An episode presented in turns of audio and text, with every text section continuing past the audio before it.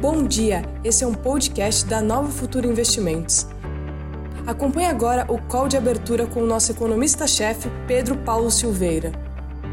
Bom dia a todos. Vamos começar o call de abertura, sempre especial às quartas-feiras, com a participação do Roberto Atucho, que vai fazer, mais uma vez, vai nos premiar. Já, já é a quinta quarta-feira essa, que vai nos premiar com a visão dele e dos profissionais da Omni Invest analisando os mercados globais e também domesticamente. Então, sem mais delongas, Roberto, bom dia. O que, que você tem para a gente hoje? Obrigado, bom dia a todos. A honra é minha. Uh, eu que agradeço o privilégio. Bom, a gente continua aí, naquela toada, é, assim, mercado em alta, né? É, vamos voltar, quer dizer, quarta-feira passada, o que a gente falou? Quais eram os eventos importantes, né?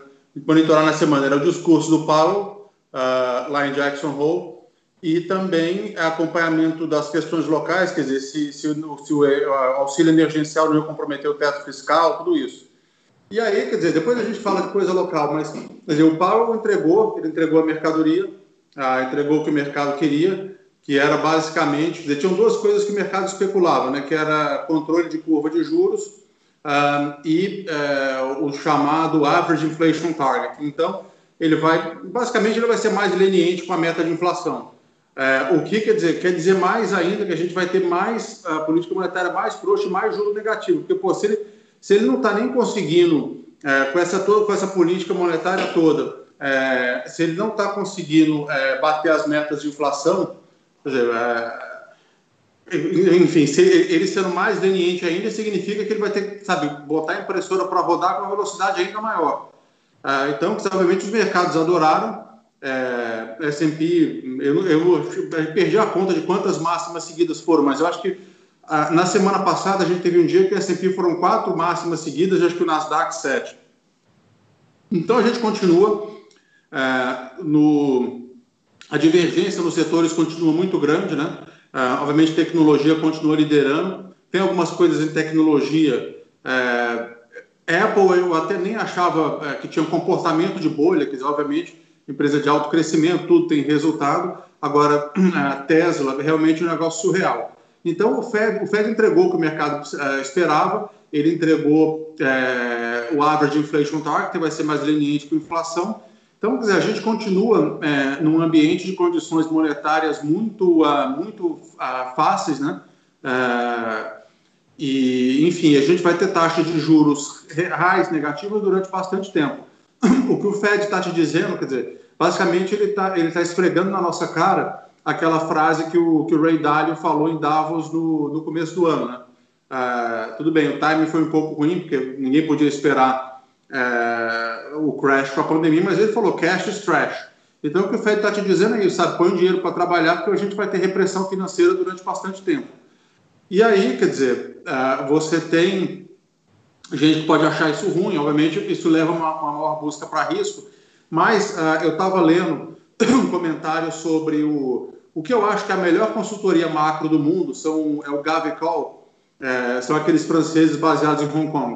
Uh, e, o, e, o, e, um dos principais, dizer, o Anatoly Kaleski, que é o Cal do, do Gavekal, ele falou, olha, ele estava negativo no, lá na, enfim, quando teve o crash, tudo isso, ele mudou de opinião ele mudou de opinião, é, agora ele está positivo pelo seguinte: é, ele acha que o cenário que a gente tem agora é um cenário parecido com o que teve depois da Segunda Guerra Mundial.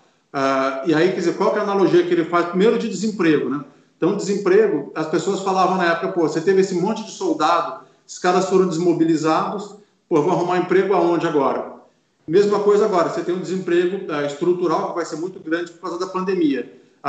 E o que, que esse, e, e, também na época ah, logo depois da segunda. Se você olhar a dívida PIB global, agora está um pouco maior, mas está é, basicamente no mesmo nível que estava logo depois da Segunda Guerra, quer dizer, com todo o esforço de reconstrução. E o que aconteceu nos anos 50, 60, 70 também foi o maior boom dizer, econômico da história. Teve um milagre econômico no Japão, na Alemanha, na Itália, enfim, os próprios Estados Unidos cresceram bastante. E aí, o que é parecido entre agora e lá? Você teve repressão financeira, ah, e com essa repressão financeira, a repressão financeira e desemprego muito alto, um hiato do produto alto.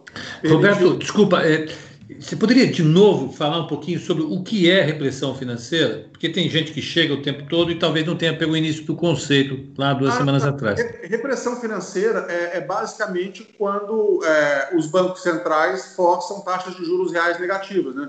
Então, repressão financeira, é, ele está basicamente, uh, ele tá basicamente taxando quem poupa. Né? É, e que é o que a gente via no Brasil quando tinha, quando tinha inflação alta. Né? É, é, dizer, não, não, era exatamente porque você tinha mecanismos de, de indexação que quem, quem, quem, tinha poupança era protegido e só o pobre que não tinha uh, só o pobre que pagava o tal do, do, imposto inflacionário lá fora como não tem como não tem mecanismo de indexação quer dizer, a, a poupança das pessoas é em grande parte pré-fixada o cara deixa o dinheiro no banco deixa compra um CD que é todo pré-fixado então como, as taxas de juros uh, reais estão negativas se você olha o rendimento ah, dos, uh, dos títulos soberanos, você pega, por exemplo, um título alemão de 10 anos rendendo zero, não dá para você imaginar que mesmo lá vai ter zero de inflação em 10 anos. A taxa de juros real implícita do juro de 10 anos americano ao ano, ela é negativa em 1% ao ano. Então, se você imagina o cara que vai carregar esse título, o cara comprou esse título e vai carregar durante, uh, durante um ano, durante 10 anos ele, ele vai ter uma perda de 1% composto ao longo de 10 anos, vai perder o quê? 12, 15, entre 12 e 13%. Então, é, o, é isso, é, o cara só tem esse título hoje porque ele acha que esse retorno vai ficar mais negativo e alguém vai comprar esse título dele, ou porque ele não vê alternativa. Tanto é que as pessoas falam que a maior bolha que existe hoje não é nem na Nasdaq, a maior bolha que você tem ah, é nos títulos soberanos na Europa, por exemplo. Você tem você tem o 10 anos da, da Alemanha pagando, pagando zero. Então é, é, é zero, zero nominal, né? E, enfim. Uh, então é isso. É, o 10 anos está menos 0,40, né? O é, pré, ficou menos 0,40. E, e o americano está tá, tá ponto 7 agora, não é isso?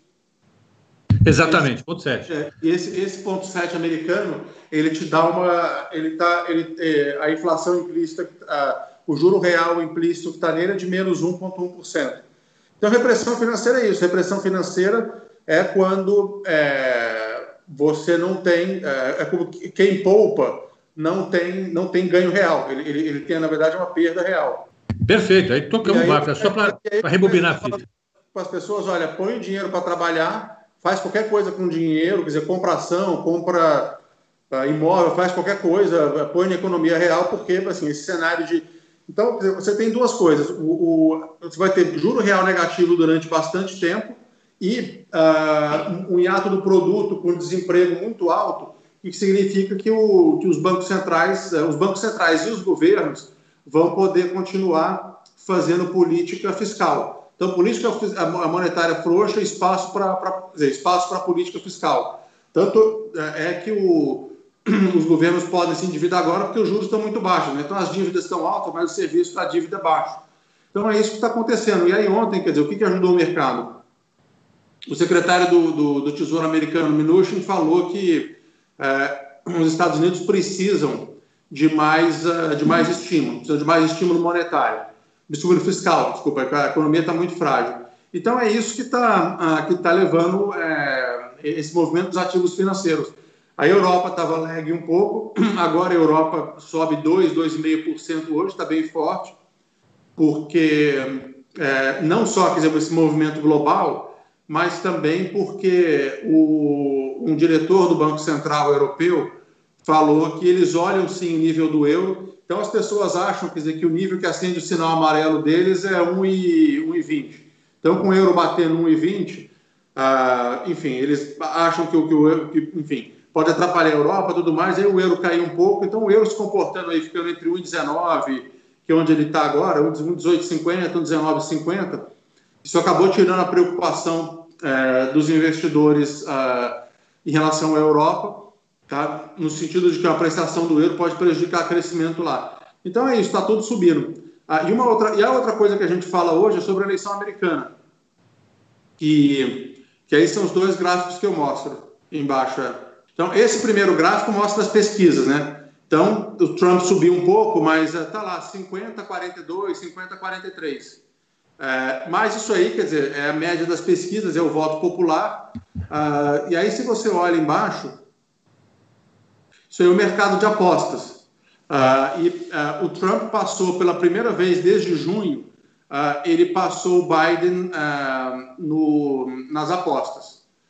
isso aí, quer dizer, reflete duas coisas. É, eu, primeiro que o, o, voto popular é, não decide eleição, e assim, o, o, até mesmo a campanha do Trump, eles nem esperam que o Trump possa ter alguma chance de ganhar o voto popular. Ele vai perder o voto popular de novo. Mesmo se ele ganhar a eleição, uh, mesmo se ele ganhar, é muito provável que a distância no voto popular seja até maior do que foi uh, na eleição anterior. Eu acho que ele perdeu, a Hillary teve 3 milhões de votos a mais do que ele. Uh, é capaz dele ter uns 6, 7 milhões de votos a menos esse ano. Tá? É, mas é o colégio eleitoral que decide, são seis estados que vão decidir a eleição que são os três estados do Midwest, que foram Michigan, Pensilvânia e Wisconsin, onde ele ganhou, e depois Flórida, Arizona e Carolina do Norte. Uh, então, uh, e o que estava acontecendo é que o Biden estava nesses seis estados com vantagem até de dois dígitos, agora a vantagem fechou. E o que que, uh, o que, que fez essa, essa, essa, vantagem fechar? É, em primeiro lugar, antes de eu falar disso aí, eu não olharia tanto uh, esse, esse mercado de apostas, quer dizer, nego vai lá, aposta, quer dizer, igual, igual você aposta em esporte, você pode apostar nisso aí. É, a melhor forma de você apostar, uh, e eu li uma coluna sobre isso anteontem, é você olhar no mercado de opções. O que, que o mercado de opções está te dizendo quando você olha as ações que se beneficiariam de uma vitória do Trump e as ações que se beneficiariam de uma vitória do Biden? Então, por exemplo, obviamente o Trump Uh, ele é mais uh, pró-petróleo, a agenda ambiental dele é pior, quer dizer, menos, é menos limpa. Então, quer dizer, todas as ações de energia limpa não iriam tão bem com ele. Aí, por exemplo, esse negócio de, de healthcare uh, também talvez fosse melhor com ele, porque o, o, o Biden entraria de volta ao Obamacare. Então, é, as pessoas olham o que, que o mercado de opções está te dizendo nesses setores onde claramente é, você tem uma diferença uh, onde claramente a vitória de um, de um, dos candidatos faria diferença. Isso, isso, é a melhor forma de você olhar. Mas, uh, e aí hoje, quer dizer, o que, que o que, que fez o Trump fechar uh, esse gap? É, mesmo, dizer, começou com Black, Black Lives Matter, e muito antes desse problema no Wisconsin, dizer, e ontem ele foi lá visitar a cidade lá onde teve, onde teve aquela confusão, é, os republicanos, de forma muito efetiva, muito assim, silenciosa, e nas redes sociais, ah, ele estava com aquela campanha toda de lei e ordem. Então, o, que vai decidir a eleição agora são duas narrativas. Tá? Então, ah, eu acho que o Covid perdeu um pouco a, relevância. Dizer, os democratas estavam batendo muito na, na, no mau trabalho que ele fez ah, na, na, Covid, quer dizer, o país que tem mais, apesar de não ser per capita, tem alguns países na frente per capita, inclusive o Brasil, é, para o país mais rico do mundo é inaceitável. Mas eu acho que é, tem uma chance grande dele anunciar uma vacina uh, antes, logo antes da eleição. Uh, então, ele, ele, provavelmente vai capitalizar em cima disso. Então, são, são duas narrativas uh, que eles que estão competindo agora uh, diz respeito à segurança e violência. A, a, a dos republicanos é que o, essa, essa mentira, quer dizer, que eles espalharam que o, os democratas vão tirar dinheiro da polícia, quer dizer, o próprio Biden já desmentiu isso, todo mundo sabe que ele é moderado, mas tem sido efetivo.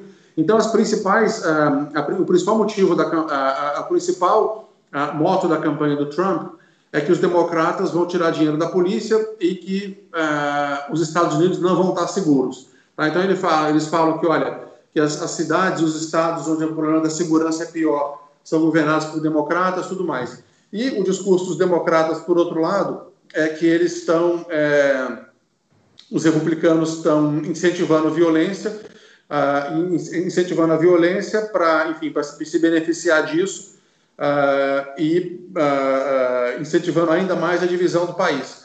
Então, quer dizer, vamos ver qual, qual a narrativa que vai vencer, são essas duas nesses seis estados. Tem a questão do voto pelo correio, se, enfim, se as pessoas vão estar mais confortáveis para sair para votar lá ou não é, é isso que vai decidir. Eu acho que uh, agora, hoje, eu acho que o, que o coronavírus, que a pandemia está no uh, um pouco aqui no, aqui no plano de fundo. E, e de novo, dizer, vai ser uma eleição contestada. É, e agora, quer dizer, muito mais ainda que a eleição vai ser, uh, vai ser uh, apertada, a chance dos dois lados, dizer, antes, antes era só o Trump que declarava isso, mas agora eu acho que a chance dos dois lados contestarem, ter violência, pedir recontagem em alguns estados, como teve na Flórida em 2000, é, e aí a gente chama atenção para isso, né? É, quando você olha o VIX, o, no mercado de opções, a volatilidade ela está justamente aumentando no mês de outubro, que é o mês antes da eleição. Então as pessoas estão estão se preparando tá, e fazendo essas operações com, com opção justamente antes é, no mês que antecede as eleições, por quê? Quer dizer, vai ser aquele negócio de pesquisa saindo todo dia, uh, vai, enfim, uh, o Trump vai tentar, e a equipe dele, tentar tirar alguma coisa do Biden, naquela história dele, do, filho dele na Ucrânia, enfim, aí tem toda a controvérsia também em relação ao, a, a, a declaração de imposto de renda do Trump, que é um negócio complicado, porque o, a Suprema Corte já disse que ele vai ter que mostrar a declaração de imposto de renda, mas só depois da eleição. E, então, agora, o, o, outro, outro motivo que pode estar fazendo o mercado subir é, é, não só a possível vitória do Trump. Hoje eu acho que ela é 50-50, que é 50-50, quer dizer, como, como, o próprio mercado está dizendo. Mas a, a probabilidade do, do, dos, dos, democratas ganharem o Senado diminuiu bastante, tá? ter o controle do Senado. Uh, isso eu acho que se você olhar a probabilidade hoje, deve estar perto de 10%, 20%, e estava bem alta há algumas semanas atrás. E o que isso significa é, é que a, aquela possibilidade de você ter, mais, você ter aumento de impostos e reverter aquela, aqueles cortes de impostos que ele fez, uh, aqueles cortes de impostos para a empresa que ele fez, a probabilidade disso é muito pouca, né? Tanto é que o nosso estrategista, um dos estrategistas nossos, falou que o que aconteceria se o Biden ganhasse? Ele falou: olha, pode ter uma correção de 5% é, no mercado em função desse aumento, mas é, os benefícios da vitória do Biden mais se compensariam isso, e esses benefícios seriam principalmente é, no lado internacional, geopolítico, que é a reconstrução das pontes com a Europa. Quer dizer, ele acha que os grandes beneficiários da vitória do Biden seriam as grandes democracias, é, não só ocidentais, mas também Japão, Índia uh, e Europa, por quê? Porque o, o ele ia, uh, os Estados Unidos iam se reaproximar dos aliados deles, uh, enquanto que a política do Trump é muito mais é, transacional, quer dizer, ele, ele, vê, ele não vê os aliados como algo de longo prazo, como algo estrutural, ele vê os aliados da seguinte forma: olha, você vale tanto, tanto quanto aquilo que você pode fazer por mim amanhã, nem um centavo a mais do que isso. Então, é, essa, essa política estressou bastante o, a, Aliança Atlântica, né, por assim dizer. Perfeito. Uh, eu ia primeiro assim, então uh, essa questão da eleição, nós já entramos em setembro, é o segundo pregão de setembro, então ela já, ela já vai entrando no mês com uma sinalização mais, mais Trump e menos Biden em, em todos os sentidos, seja na, na, na eleição propriamente dito para presidente, seja no Senado, se acaba de, é, configurando um cenário mais pró-mercado, eu acho. Né? Eu acho que o mercado é, reduz um pouco o risco que via alguns meses atrás. O melhor cenário para o mercado seria uma vitória do Biden com um controle republicano no Senado. Perfeito. Concorda? Não, concordo. Eu, eu, por mim, eu acho que seria exatamente o, o, o, o melhor cenário. Vai ter agenda, não só a agenda verde, ambiental, mas a, vai ter maior coordenação global, a volta do crescimento do comércio global é, através da, da, reconstrução das pontes com a, com a Europa, com o Japão em menor escala, dizer, mais com a Europa. É, eu acho que com a Índia os Estados Unidos vão estar próximos de qualquer forma, porque eles estão se aproximando muito da Índia para conter a China na questão de, de tecnologia, né? Mas é, eu acho que a combinação do Biden, que todo mundo sabe que é um moderado, com, com é, um Senado republicano que não deixa ele fazer, enfim, essas, é, ele reverter essas reformas fiscais, eu acho que para o mercado ia ser muito bom, sim. É, eu, eu, comentei ontem é, sobre a tese do JP Morgan, e, e, a gente já vinha conversando alguma coisa aqui, que era a questão da rotação, né? o pessoal largar um pouco de tech e, e, e começar a olhar, olhar, um pouco mais valor. Você acha que é possível isso? Você acha que é uma tendência? O que, que você tem? Você continua pensando Não. algo a respeito? Eu, eu acho, eu acho que, que, é possível, porque você, se a gente tiver aceleração do crescimento, uh, é, é, é, faz sentido vocês, porque as pessoas estão indo para a tech como, como porto seguro uh, e, e, lembrando mais uma vez, quiser repressão com repressão financeira, quais são os dois ativos que se beneficiam mais? Tech e ouro. Tá? Nasdaq e ouro a gente já mostrou esse gráfico algumas vezes. Então tanto Nasdaq como ouro. É, o Nasdaq e os cash flows estão lá na frente Uh, e aí, ouro, você tem aquilo que as pessoas chamam de paradoxo de Gibson, que, olhando uma análise muito interessante, é você olhar o ouro como um bonde de 30 anos. Né? Então, é um, é um bonde de zero cupom, um bonde que não tem cupom, que não te paga juro e que você recebe o valor lá em 30 anos. Então, você, a gente, num, num dos calls, montou um gráfico que falava exatamente isso. Né? Você olhar o ouro é, em relação uh, ao juro real de 30 anos, teria espaço para ele subir ainda ele estaria bem abaixo de onde estava em 2008. Então, são esses dois ativos. Então, se você começa a ter uma reaceleração do crescimento, tá, é, os setores tradicionais da economia, então são, é, é, e aquilo também, usando, usando uma, a expressão que um analista nosso falou, Ben Later, você tem os dois trades, você tem o trade que a gente chama de stay at home e o, e o work from home. Então, as ações de tecnologia que se beneficiam, enfim, dessa mudança estrutural e, enfim, as pessoas, enfim, tendo que viver diferente durante muito mais tempo, ela, ela, se, ela enfim, que é, que é, basicamente tech, né? É, em detrimento do resto. E os stay at home são setores tradicionais, pessoas voltando a circular, viajar, é, mais e com, com incentivo, com, com os programas fiscais, você vai ter mais investimento em infraestrutura.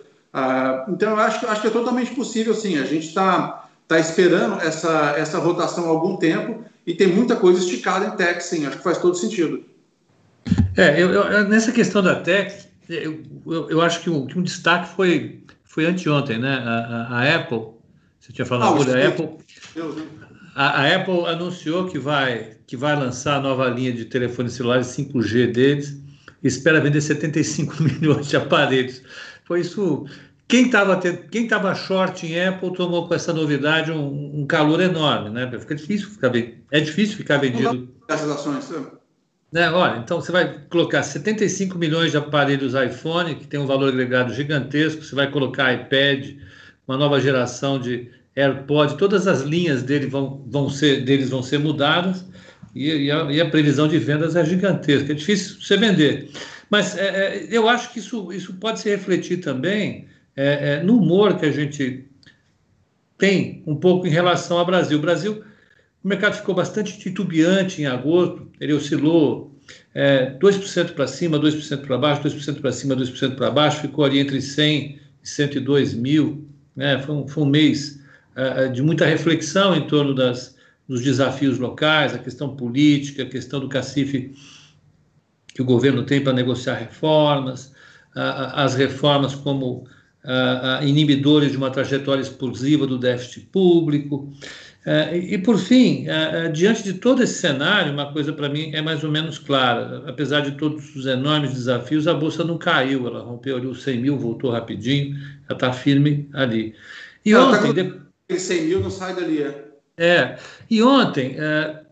Você teve o anúncio de 9,7% de queda do PIB, que, que, vamos lá, eu acho que qualquer pessoa que, que estuda um pouco de economia sabe que um choque dessa natureza é um choque de uma geração inteira. Não existe caiu, está no retrovisor. Eu acho que o papel do Paulo Guedes é exatamente esse, ele tem que ser o cara mais otimista do planeta. Mas uma queda de 10% é uma queda de uma geração inteira. E os desafios que se colocam a partir disso são enormes, são enormes sobre todas as, os aspectos. E apesar disso, ontem a Bolsa deu uma pancada para cima, fechou com quase 3% de alta.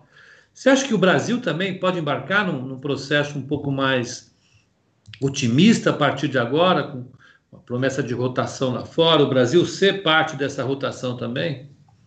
Não, não só o Brasil, mas, por exemplo, o México também. A gente publicou uma nota ontem, do Eduardo Estrada, falando exatamente isso, que é, o México pode se beneficiar, o México está barato em termos relativos em relação a outros mercados emergentes, mas pode se beneficiar sim.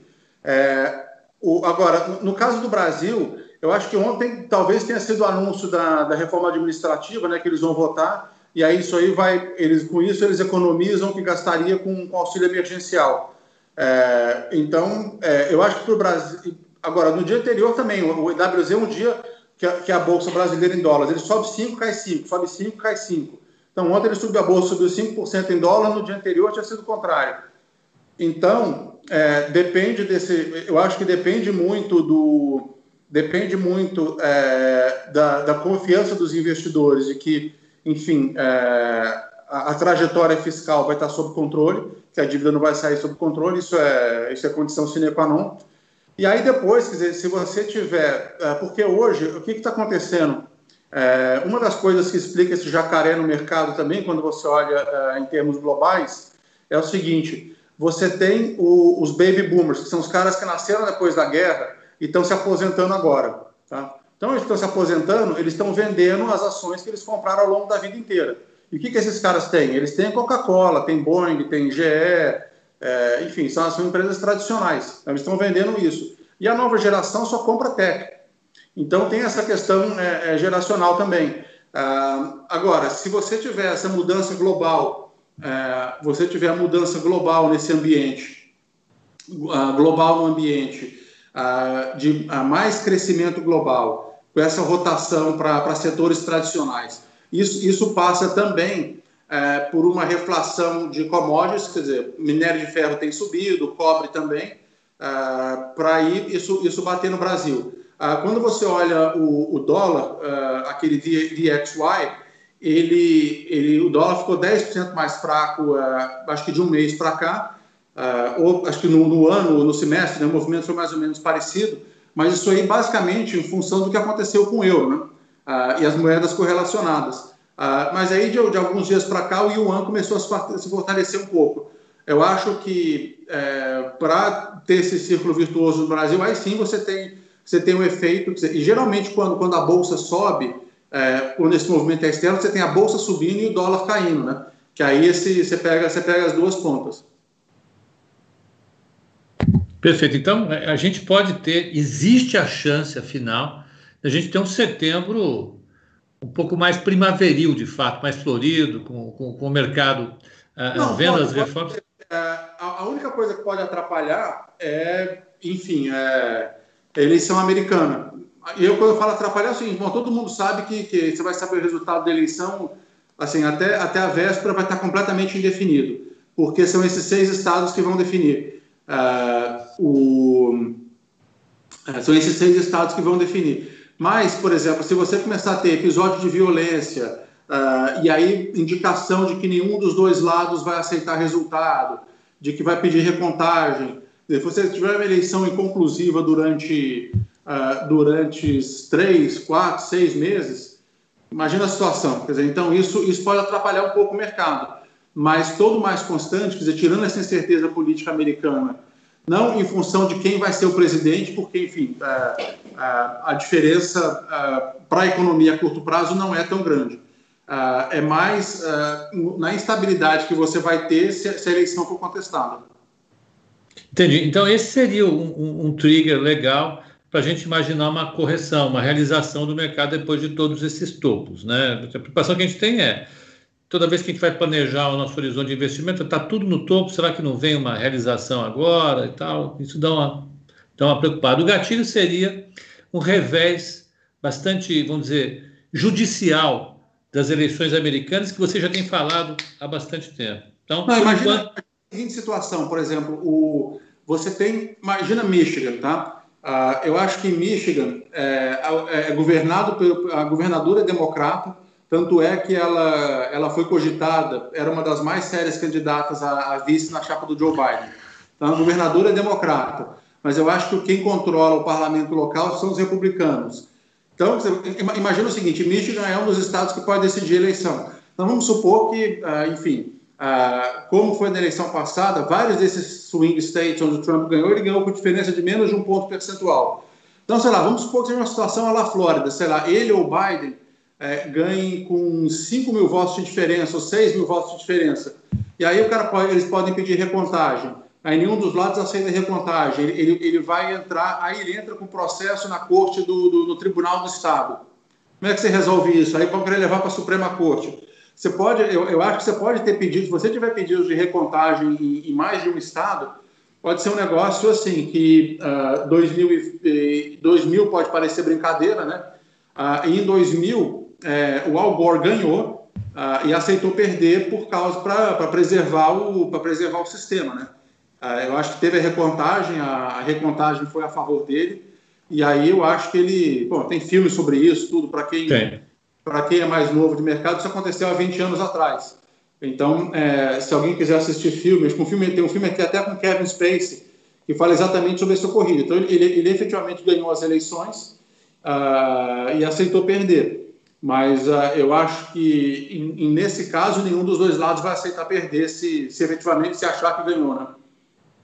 É, esse, esse é o lado do, do, downside. A gente pode colocar no lado do, do upside, que está segurando o mundo, então, a rotação, a história da rotação, a, a, a, a taxa de juro real negativa na maior parte dos países avançados, e no Brasil, talvez uma, uma, um pouco mais de estabilidade política, sinalizando algumas reformas para estabilizar a dívida. Agora, o que eu, o que eu gostaria de, de, de perguntar para você, discutir um pouco com você, é, é, é, explorar um pouco mais a tua participação. É, você tocou é, na questão do, do, do aumento de preço das commodities, que seria inevitável. a gente está observando aumento de preços em todos os, em todos os segmentos de commodities, commodities agrícolas também estão puxando, o que é natural, inclusive com a, com a valorização do dólar, desvalorização do dólar. Agora, o, o, IPA, ele veio acumulando números acima de dois dígitos, o índice de preço uhum. atacado da Fundação Getúlio Vargas. É, e a gente mantém na cabeça é, é a ideia de que é, a inflação vai ficar baixa no Brasil, inclusive, por muito tempo, por conta do hiato do produto. E se você olhar, inclusive, a inflação implícita nas NTNBs e no, e, e no DI futuro, ela está tranquilamente abaixo de de 3,5, está flutuando entre 3, 3 e alguma coisinha, não passa disso. Você acha que existe algum risco da inflação subir por conta do câmbio e por conta das matérias-primas, particularmente das commodities aqui no Brasil? Ah, não, eu acho que eu acho que o pass é bem menor hoje, né? É, o pass é bem menor e com, e com esse desemprego todo, é, é, com esse desemprego todo, uh, e ato de produto, eu acho difícil a gente ter inflação, tanto no Brasil como no mundo.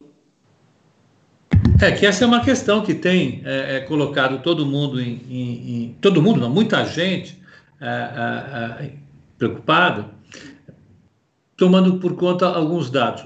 O preço do combustível subiu, o petróleo tem uma, uma, uma avenida para se recuperar e está aí a 40 dólares o barril, 40 e pouquinho. Tem uma avenida para recuperação dele para ir até os 60. O Caletes, que é um que, que fez uma análise legal, que eu, eu não consigo tirar da cabeça jamais. Né? É, o petróleo fica entre 40 e 60 dólares, é a faixa de flutuação dele, com esse equilíbrio atual que você tem de produção de, de, de cheio, de. de, de, de, de uhum. é, né? Então, abaixo de 40 você quebra a indústria americana, a oferta colapsa, ele sobe, vai até 60, volta o cheio, é, todo mundo vende e fica flutuando com essa faixa estrutural. Mas as commodities em geral tem, tem assim, tem um, uma avenida para subir, né? E apesar disso, a gente está é, com o hiato do produto elevado. Né? Aqui no Brasil, os dados da PNAD de sexta-feira, se você somar uh, a queda na participação da força de trabalho, ou seja, a queda de todo mundo que estava trabalhando do ano passado para esse ano, dá aproximadamente 6,5%. Se você soma isso à taxa de desemprego, que é quem efetivamente está procurando emprego, se tem um desemprego no Brasil, né, é, é, aparente, é, aparente não, latente, de 20%, 20, 20,5%, que é uma taxa de desemprego da história. Né? Eu, eu, vou, eu vou filmar daqui a pouco a Avenida Paulista, num dia como hoje, na quarta-feira, dia 2 de setembro, com uma boa parte do comércio, da indústria é, é, voltando. Isso depois de todo mundo afirmar no Brasil, de maneira muito otimista, que o Brasil está voltando aos níveis pré-crise.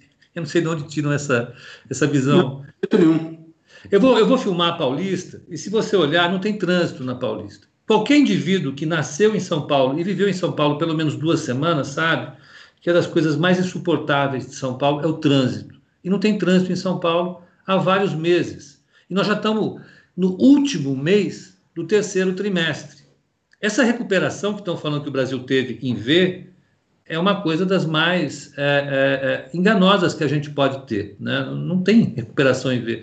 Acho que a, cidade de São Paulo, que é um termômetro importante da atividade econômica é, brasileira, a cidade de São Paulo ainda está parada. Né? É, é, então, isso que você colocou do pass-through, ou seja, da capacidade que as empresas têm de repassar os, os, aumentos de custos por causa do dólar aos preços, ainda está muito baixo. Você acha que é possível pensar numa recuperação em V para o Brasil, afinal, e que poderia prejudicar a inflação, de fato? Não, de forma alguma. Eu acho que é, você, assim, sem, sem investimento é muito difícil. Se você olhar a quebra, deve ter olhado melhor a quebra dos números do PIB. O investimento está muito fraco né? e, não tem, e não tem espaço. A, eu acho que para você ter uma recuperação rápida, você tinha que ter investimento público, né? Uh, e, por exemplo, um negócio que, uh, que tem um impacto muito grande em, em mão de obra é, é, é construção civil, né? Uh, então, construção civil, infraestrutura, não tem, as obras públicas estão paradas, né? então, isso, isso era importante para você ter. Falta, falta qual, qual, que vai ser o, qual que vai ser o motor do crescimento? É, isso não está claro. É, o, o, governo aposta claramente, o, o Paulo Guedes aposta e, e, a equipe econômica aposta, e é uma aposta, né? não deixa de ser uma aposta de verdade, que é, é, é, o motor vai ser a confiança do setor privado que vai impulsionar os investimentos. A confiança do setor privado se baseia particularmente na capacidade do Estado em manter o endividamento equilibrado. Essa é a, vamos dizer, a grande equação que o Paulo Guedes anuncia, mas a gente conhece essa equação, ela é bastante, é, é, é, é, vamos dizer, forte no longo prazo, mas no curto prazo ela não consegue botar a coisa para andar, demora um tempinho para isso é, é, efetivamente virar investimento. Eu não consigo imaginar o setor privado fazendo investimentos elevados agora, ainda que tenham sido, tenha sido aprovado o marco regulatório do, do, gás, que vai trazer 43 bilhões de reais de investimento nos próximos anos, etc., etc., no curto prazo a gente fica carente de investimento. E, sobretudo, se a gente olha as empresas. Né? É, eu ouvi, e essa é uma atividade que a gente faz é, é, rotineiramente a cada trimestre, né, Roberto, eu ouvi algumas teleconferências de empresas importantes de cada setor, e uma das coisas que eu não ouvi em nenhuma das grandes empresas foi aumentar o CAPEX, é, o nível de, de, de uhum. despesas é, de capital. Quando você acha que as empresas vão começar a, a, a, a, ter despesas de capital e qual o papel que isso tem na empresa e no agregado? eu acho que quando, quando elas tiverem é, mais clareza dizer, sobre, sobre recuperação econômica, eu acho que é, a primeira coisa é, é, é, o lado fiscal, que eles têm que ter certeza ou confiança da, da, trajetória de dizer que a dívida vai estar estabilizada, isso é importante. Uh, e, quer dizer, isso, e, e, e, que as pessoas tenham mais renda para consumir também. Né? Então, é, enfim, é um círculo, é um círculo virtuoso. E agora, outra coisa, quer dizer, que mostra que, tudo bem, o Paulo Guedes tem razão, obviamente, a, a, confiança dos empresários é importante, ah, é importante para a confiança do setor privado, é importante para crescimento, investimento e tudo mais. Agora, não foi isso que aconteceu no primeiro semestre. A recuperação uh, recente teria sido muito pior se não fosse pelo auxílio emergencial. Porque isso aí é, dizer, é, é o setor público, né? Se não fosse, se, se, se as pessoas não tivessem. Uh, isso aí é, é um aumento significativo da renda para muita gente, o que mostra como que o Brasil é pobre. Então, se não fosse essa, esse, esse dinheiro, essa transferência do governo, os dados talvez teriam sido muito piores. Né? Seriam. Então, então, a gente pode pensar em termos de micro, que a recuperação, já que o governo não vai gastar, e essa é a, é a, é a, é a decisão majoritária por enquanto, né? eu vou falar sobre isso, mas a decisão majoritária do Congresso, é, da grande imprensa e do governo é: não faz sentido o Brasil ver o setor público gastando mais, quem tem que gastar mais agora é o setor privado através de seus investimentos.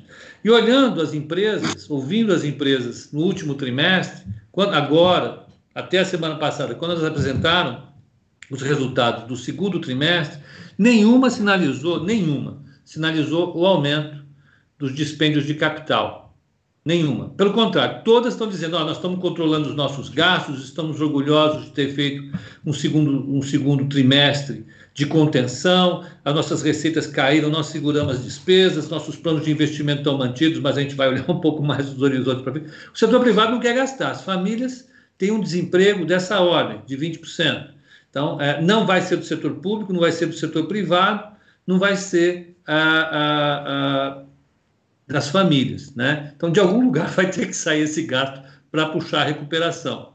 Ah, você acha que, assim, por outro lado, a gente não consegue imaginar o setor público investindo, a não ser que o teto de gastos seja revisto. Né? E alguns segmentos, é, é, é, é, vamos dizer, do pensamento nacional, que não são comprometidos com a esquerda, eu, eu diria particularmente o, o Armínio Fraga, que é uma referência para mim. Ontem aqui alguém chamou o Armínio Fraga de comunista, mas o Armínio Fraga é, é para mim uma referência do, vamos dizer assim, do pensamento equilibrado, de alguém que é, é insider no sentido de que, que, conversa com cabeças importantes, é, Brasil e internacionalmente. Ele já tem uma postura mais flexível em relação ao teto de gastos. Eu acho que é uma coisa inevitável, uma questão de pragmatismo. Né? Na política, acho que a questão mais importante é o pragmatismo. Os americanos são craques nisso daí, sem ser pragmáticos. Então, eu, eu acho que a, que a, discussão, e veja se eu, eu gostaria de compartilhar isso contigo aqui ao vivo, né? mas eu acho que em algum momento, eu não digo agora, mas mais para outubro, novembro, quando as questões fiscais continuarem esquentando e mostrando que estão sendo difíceis de se resolver no curto prazo, em algum momento a questão do teto de gastos vai ser importante. Alguém vai precisar discutir a questão do teto de gastos para o ano que vem. Esse ano a gente não tem problema de teto de gastos, porque esse ano a gente está vivendo a emergência fiscal, a gente já aprovou, o Congresso já aprovou, ah, vamos dizer, um waiver para o governo esse uhum. ano. O ano que vem o governo entra no regime do teto fiscal. Entrar o ano que vem no regime de teto fiscal, sem ter, vamos dizer, um horizonte de recuperação econômica de fato que aumente as receitas, pode colocar em risco o teto fiscal para o ano que vem. Você acha que isso é, é real? Você acha que em algum momento ah, ah, ah, os economistas vão precisar sentar com os políticos para discutir a revisão do teto fiscal no ano que vem? Você acha que o mercado vai aceitar isso? Acho que essa discussão vai acontecer. Acho que é inevitável. Eu acho que o Arminio é bastante lúcido e, ele não tem esses dogmas. Por exemplo, outro cara que tem se destacado nesse sentido, mas aí com um tema diferente, né, que é com a teoria monetária moderna, é o André Lara Rezende uh, sobre aí. Então ele, ele, não, ele não tem, uh, ele não fica preso a esses dogmas aí que essas pessoas têm, dizer, sobre, enfim, impressão de dinheiro, moeda provoca inflação, tudo mais. Mas esse é outro tema. e o Arminio tem, tem se mostrado muito, muito razoável, muito pragmático, dizer, quando ele que é um cara que não é de esquerda, não, enfim, tem menor chance de, de, de, de qualquer pessoa minimamente razoável dizer que ele é de esquerda e ele fala de renda mínima, fala de, de Universal Basic Income, né, que, é, que isso está ganhando força em, em, vários lugares do mundo. Eu acho que isso talvez tenha que ser discutido. A questão é que esse, quando você flexibiliza isso, é, desde que seja por algum tempo, isso depende muito da credibilidade. Né? Tudo isso, tudo isso depende de quem faz. Né? É, então, é que é aquela piada é, que os americanos. É uma expressão que é usada até hoje, que eles falam sobre o Nixon, né? Quer dizer que só o Nixon podia ir para a China, porque é, o Nixon, que a abertura comercial que teve, a, desculpa, a reaproximação dos Estados Unidos com a China aconteceu com o Nixon, por quê? Porque ele era o cara mais anticomunista possível, quer dizer, não, não tinha ah, ah, comunista do que ele. Ah, então, quer dizer, ele foi lá é, é, e fez, assim, fez o acordo com os chineses.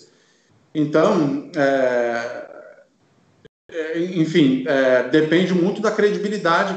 A, a, quem, quem propôs isso aí, quem propuser isso, vai ter que ter uma. As credenciais de, de, de Falcão, dizer, no lado fiscal, vão ter que ser muito altas, né? senão o mercado desconfia. Né? É, porque a questão básica é a seguinte: o mercado está cobrando a solução de um problema fiscal que, na minha opinião, eu faço aqui as, algumas projeções, é, é difícil atingir.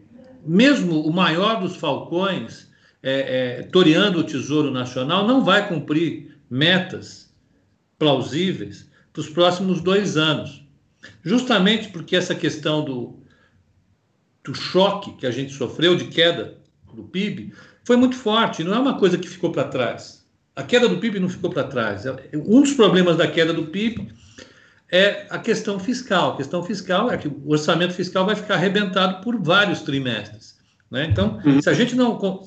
Toda vez que você sinaliza metas duras, uma das coisas que você tem que é, é, ter é consistência em relação a essas metas. Eu acho que até agora, é, e essa é uma opinião baseada em projeções muito grosseiras que, que, que, eu faço, é de que até agora eu não consegui olhar essas metas sendo cumpridas em 2021 de maneira crível. Você não tem aonde cortar tanto o orçamento, você não tem onde puxar a receita, né? ainda que você faça todos os esforços. As demandas que são feitas são enormes nesse momento e devem continuar projetando. Então, eu acho que a questão fiscal, ainda que seja adiada para outubro, novembro, em algum momento vai voltar para a agenda e vai exigir uma solução mais pragmática. Uma, uma coisa é você dizer que eu vou fazer reformas é, é, para resolver o problema de longo prazo.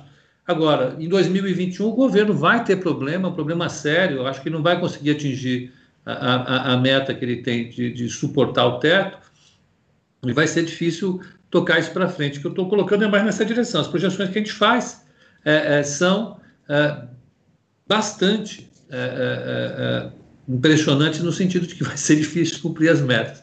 Se alguém não chegar um pouco mais pragmaticamente na questão, a gente vai ter problemas a partir de janeiro, que todo mundo vai enxergar, a ficha vai, vai começar a cair uh, e a questão fiscal pode tomar um caminho que, que não, talvez não seja o melhor. Mas eu acho que isso não é para agora. Né? Não, mas essa, essa discussão está contratada já, ela vai acontecer. É, é, não, desculpa, ela já está acontecendo. O, a preocupação com isso aí já está dominando o debate, acho, já tem muita gente falando. E eu acho que a, essa, essa discussão mais explícita, quer dizer, da, da, flexibilização do teto, ela vai acontecer. Se o mercado vai aceitar ou não, é, depende, de, isso sempre depende de como é feito uh, e, se, e, e, de quem faz, e se, e se quem faz tem, tem credibilidade para, enfim, uh, para convencer uh, os mercados, os agentes, a sociedade de que você vai ter uma estabilização, que isso é transitório, enfim. É, é sempre assim, mas, mas a discussão, porque a discussão vai acontecer, ela vai. É inevitável, né? Então, então nós temos, a rigor, nós temos o mês de, de, de setembro, julho. O mês de setembro é um viés positivo, baseado no exterior, baseado aqui, mas com algumas questões no horizonte, que podem ser antecipadas ou não. Uma é a questão das eleições dos Estados Unidos, eu acho que está claro isso daí, e pode ter um, um, algum tipo de enrosco lá. E a outra é a questão fiscal no Brasil, que continua sendo um assunto extremamente sério, independentemente das intenções sinalizadas, continua sendo uma questão séria, qualquer, que a qualquer momento pode voltar para a mesa e o mercado começar a precificar isso daí. Você acha que daqui até, até, até quarta-feira que vem, o que, que, pode acontecer de interessante? Agora saiu o dado do, do ADP, ele saiu com, com. A expectativa era 900 e poucas mil vagas criadas no mês passado, vieram 430, 440, se eu não me engano. Já saiu daqui a mensagem, mas uhum. foi um, algo um pouquinho menor. O que, que você acha que tem de, de bom para a gente, ou de preocupante para a gente olhar para até a semana que vem e, e, quando a gente voltar a conversar? Não, é isso. é... é é, é, é, é, lado fiscal no Brasil, lado fiscal e, e, monitorar a eleição americana. Agora, com um acirramento é, das pesquisas, da diferença, com a diminuição da diferença, diminuiu um risco que você tinha na eleição americana, ah, que era o se o com Trump atrás, ainda mais é, se tivesse o risco ah, dele sofrer uma derrota humilhante, quer dizer, nesse sentido, dele tentar fazer alguma coisa do lado geopolítico, né? É, é, provocar uma guerra, sei lá, fazer alguma coisa na Venezuela contra o Irã. que é isso aí é, é clássico no, no, no, no, playbook, né? Mas como ele acha que não precisa agora, não tem, não faz o menor sentido acontecer algo nesse sentido. Então, ah, agora esse risco era especificado praticamente a zero, né? Ninguém ninguém olhava esse, risco geopolítico. São esses dois. Eu acho que setembro está com uma cara boa, porque enfim, é, os PMIs na Europa tudo tem tem vindo melhores. Tem que monitorar também se você não tem uma segunda onda é, é, nos Estados Unidos não vão fechar de jeito nenhum, quer dizer, e a sociedade é, aceitou esses praticamente 200 mil mortos lá em tudo. Europa é um pouco diferente. Eu acho que você não vai ter, é, mesmo se, se o vírus voltar, é, eu acho que teve um aumento do, do, nas infecções agora na, nas férias de verão. É, a volta das escolas, está tudo sendo feito com mais cuidado, tudo isso. Agora, uma coisa que, tá, que, que é geral é que as pessoas têm notado que o, o, o vírus ele ele ele ele está um pouco menos letal, mesmo porque as pessoas que têm sido infectadas são é, são mais novas, né? Então vai continuar isso aí, certo distanciamento social, isso isso tudo vai continuar durante algum tempo. Então perfeito, eu acho que eu acho que cobrimos o mais importante, né, Roberto? Ficar de olho nas eleições americanas e no fiscal aqui no Brasil. É basicamente isso. É, tá jóia, então. Muito bom, é, bom dia aí, boa, boa semana a todos. A semana, quer dizer, semana de, curta, né? Porque tem o feriado segunda-feira é, no Brasil e nos Estados Unidos. Uma boa semana a todos, bons negócios. Até semana que vem, então. Bom feriado para você também, Roberto. Bom Até quarta. Abraço. Tchau, tchau.